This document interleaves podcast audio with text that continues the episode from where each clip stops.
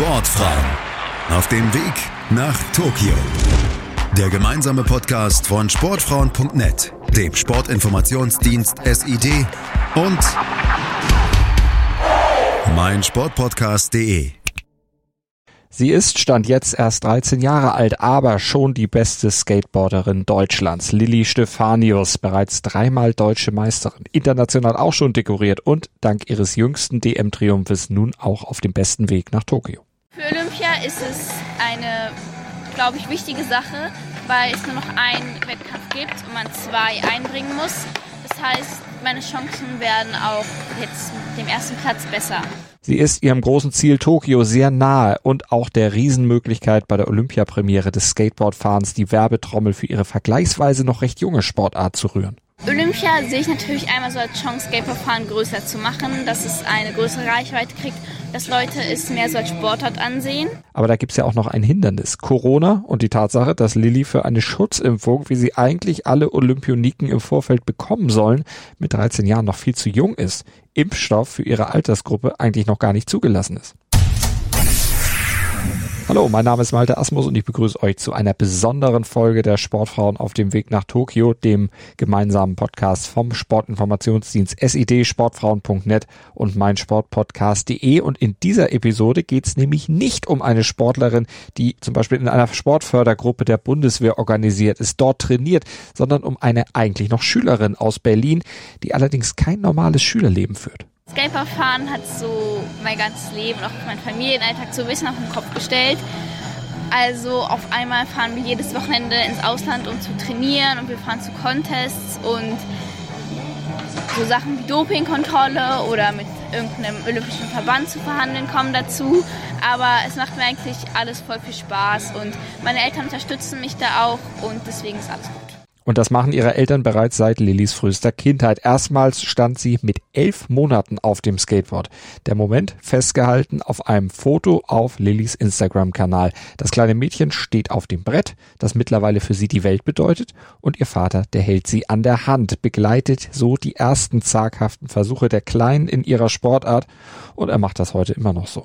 Vater Oliver Stefanius, der skatet seit 1976 nämlich selbst. Er gehörte damals zu den ersten in Deutschland, die die Sportart betrieben, war allerdings nie Profi und wohl auch nie so gut, wie seine Tochter jetzt schon ist. Trotzdem betreut er sie als Trainer und feilt zusammen mit Bundestrainer Jürgen Horvath an Lillys Technik und an ihren Tricks. Und nicht nur das. Als ausgebildete Lehrer sorgen Vater und Mutter Stefanius auf den vielen Wettkampfreisen auch dafür, dass die Schulbildung nicht zu kurz kommt, wenn Lilly vom Unterricht befreit ist. Von den Eltern lernt sie eine Menge sportlich und in der Ausbildung. Und von wem guckt sie sich noch was ab? Wer sind ihre Vorbilder? Im Skateboardfahren habe ich eigentlich viele Vorbilder. Ich habe jetzt nicht so wirklich ein Idol, nach dem ich mich richte. Natürlich finde ich irgendwie Skateboardfahren wie Lizzie Amante oder so, finde ich toll. Aber ich habe jetzt nicht wirklich so ein Idol. So, und außerhalb des Skateboardfahrens ähm, gibt es auch ein paar, zum Beispiel Simon Biles. Aber es ist jetzt auch nicht so, dass ich mich komplett nach ihr richte.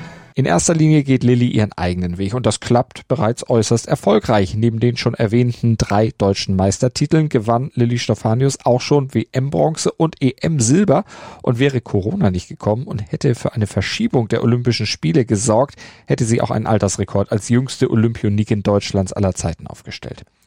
Ein Rekord, der ihr allerdings ziemlich egal sein dürfte. Olympia, selbstverständlich, ist ein Traum, aber sie sieht es trotzdem relativ entspannt. So, für mich jetzt wirklich ist es einfach nur ein Contest, wo ich hinfahre und versuche Spaß zu haben.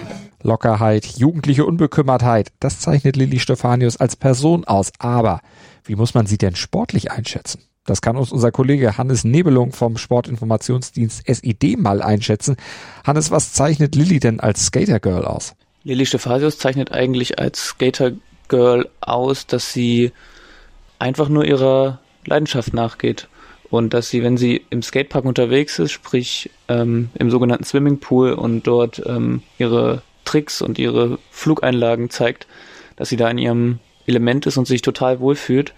Und auch wenn man mit ihr über Skaten redet, merkt man, dass sie vollkommen unbekümmert an diese ganze Sache rangeht, dass sie auch die Fragen nach ihrem Alter gar nicht so sehr beschäftigen oder was sie für eine Rolle spielt im, im Skateboarden, sondern sie ist tatsächlich schon ja seit frühesten Kindesbeinen an auf dem Skateboard unterwegs und ja, hat einfach Spaß. Das ist zumindest das, was sie mir gesagt hat.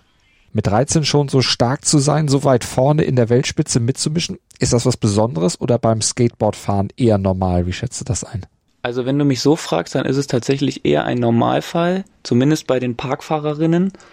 Denn wenn man mal auf die Weltrangliste schaut, dann sieht man unter den ersten elf Athletinnen sechs, die minderjährig sind. Und Lilly ist zwar eine der jüngsten, aber definitiv lässt sich da auch ein Trend ablesen, denn das hat sie mir auch im Interview gesagt. Das Frauenskaten hat sich in den letzten Jahren extrem entwickelt und viele junge Frauen sind dazugekommen, auch angetrieben durch die olympische Bewegung und dadurch wird gerade bei den Frauen, bei den Männern ist es doch eher noch älter, ähm, das Feld ordentlich durchmischt mit vielen sehr jungen Athletinnen. Ihre Disziplin nennt sich Park. Was muss man sich darunter genau vorstellen? Die beiden Disziplinen Park und Street muten im ersten Moment relativ ähnlich an und sind ja auch gemeinsam erstmals bei Olympia unter dem Begriff Skateboarden in das Programm eingebaut, haben aber tatsächlich unterschiedliche Ursprünge. Das Streetskaten kommt, wie der Name schon sagt, von der Straße. Dort werden vor allem Hindernisse wie Geländer, Treppen oder Rampen benutzt. Das Parkfahren wiederum kommt tatsächlich nicht unbedingt aus dem Skaten, sondern wurde von Surfern ins Leben gerufen, die in der Jahreszeit oder in den Tageszeiten, an denen keine guten Wellen vorhanden waren, einen trockengelegten Pool benutzt haben, um dort ihre Bewegungen und Tricks zu üben. Letztendlich ist das Parkfahren aber mittlerweile vollkommen akzeptiert und ein normaler Teil der Skate-Szene. Aber solche Erfolge, wie Lilly bereits gefeiert hat, sind natürlich das Resultat harter Arbeit. Vier bis fünfmal die Woche trainiert sie im Skatepark. Manchmal kostet das natürlich auch Überwindung, aber sie sagt selber, wenn sie erstmal auf dem Brett steht, dann gibt's für sie kein Halten mehr. Dann ist die Lust am Skateboarden schlagartig wieder da und dann gibt sie alles. So viel, dass etwa alle drei Monate ein neues Board her muss. Bezahlen muss sie das dank ihrer Erfolge mittlerweile allerdings nicht mehr selbst. Ihre Ausstattung wird gesponsert. Auch damit ist sie in Deutschland natürlich eine Ausnahme, wie auch als Mädchen in dieser Sportart generell, denn Skateboardfahren, das galt ziemlich lange als Jungsport und ist es in vielen Teilen auch noch, obwohl sich da mittlerweile was tut. Mittlerweile, glaube ich, hat sich das sehr geändert. Also Skate, Frauenskateboardfahren hat sich in den letzten Jahren unglaublich viel entwickelt. Es sind neues, neue Frauen dazugekommen und das Niveau ist einfach so krass gestiegen in den letzten Jahren.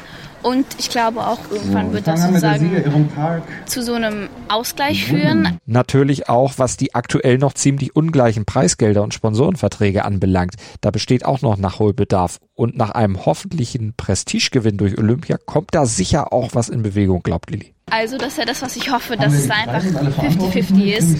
Und ich glaube, da sind wir auf einem guten Weg hin. Aber erstmal geht sie den Weg weiter Richtung Tokio. Die sportliche Qualifikation ist so gut wie sicher, aber da ist ja noch die Sache mit Corona und die Sache mit ihrem Alter. Aktuell wäre sie ja noch nicht impfberechtigt, aber das sieht Lilly Stefanius auch entspannt und locker, jugendlich unbekümmert eben und auch durchaus pragmatisch. Es wird versucht, dass ich noch geimpft werden kann. Aber selbst wenn, wäre das für mich jetzt auch nicht so schlimm. Natürlich wäre es dann wirklich blöd, wenn der letzte Test vor den Olympischen Spielen positiv wäre und ich nicht hin kann oder nicht teilnehmen kann. Aber für mich wäre es nicht so schlimm, wenn ich nicht geimpft werde. Ich versuche mich dann einfach da nicht anzustecken. Wenn es noch geht, würde ich mich natürlich versuchen, impfen zu lassen.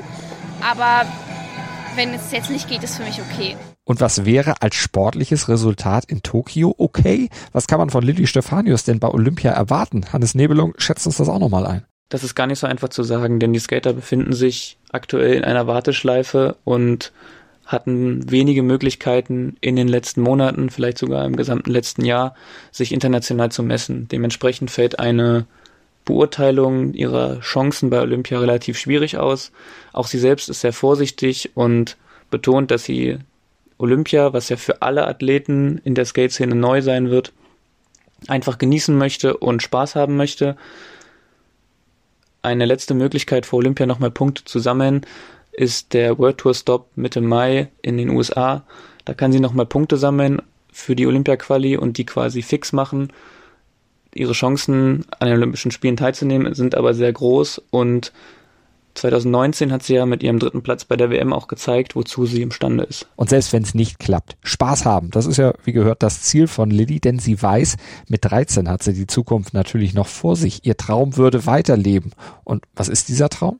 Also, sozusagen mein Traum ist, dass ich einfach weiter Skateboard fahre, ähm, große Contests fahre, vielleicht nochmal zu Olympia brauchen, äh, und einfach dann Spaß habe. Ja. Für den Fußplatz ja. gibt es 50 Euro. Gerne. Sportfrauen auf dem Weg nach Tokio. Der gemeinsame Podcast von Sportfrauen.net, dem Sportinformationsdienst SID und mein Sportpodcast.de.